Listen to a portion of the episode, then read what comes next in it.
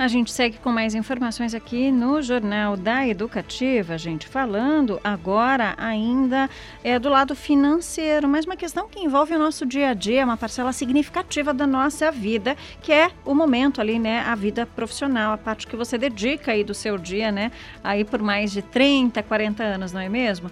E olha só, o momento da demissão de um funcionário pode ser traumático, já que a gente tem tanta dedicação né, à, à nossa vida profissional. E para minimizar esses efeitos negativos, tanto para a empresa quanto para o funcionário, algumas companhias adotaram um conceito do desligamento humanizado. Você vai entender mais sobre este assunto na reportagem de André Molina. A chamada política de offboarding, conhecida como desligamento humanizado, vem sendo aplicada por empresas e gera bons resultados para quem sai do emprego. Em vários casos, um antigo funcionário, por algum motivo, passa anos em outro trabalho e retorna ao antigo. A gerente de gestão e talentos, Lúcia Pinto Coelho, explica como o desligamento humanizado contribui com a relação entre funcionário e a organização. A intenção de ter um processo de offboarding estruturado é justamente de garantir que essa etapa do ciclo de vida do colaborador dentro da organização seja tão bem sucedida como são as demais, mesmo sendo um momento difícil, né? Que ele se sinta respeitado, que ele se sinta reconhecido e cuidado pela organização.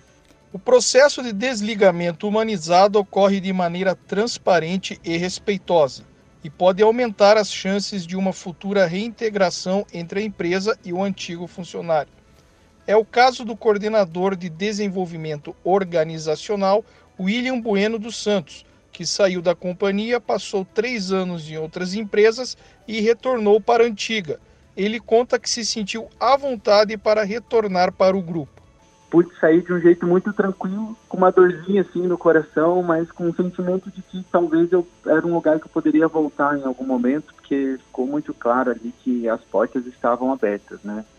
E, e, acho que essa sensação ela se, se, realizou porque de fato depois eu voltei e eu senti mesmo que é, é, esse momento né, do desligamento, da saída, a transparência com que ele aconteceu foi fundamental para que numa nova oportunidade, três anos depois, né, eu pudesse voltar para o grupo. O desligamento humanizado é adotado como um novo conceito nas corporações, principalmente da área da educação as organizações estão mais preocupadas com a experiência dos colaboradores e com o reflexo de suas trajetórias sobre os resultados.